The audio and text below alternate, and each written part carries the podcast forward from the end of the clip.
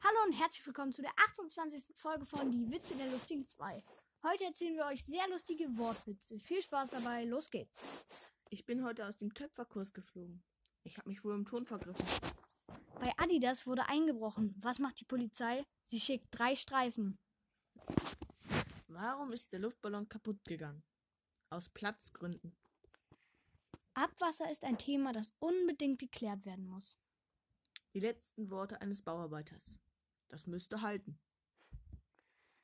Das war's und bis zur nächsten Folge. Bye.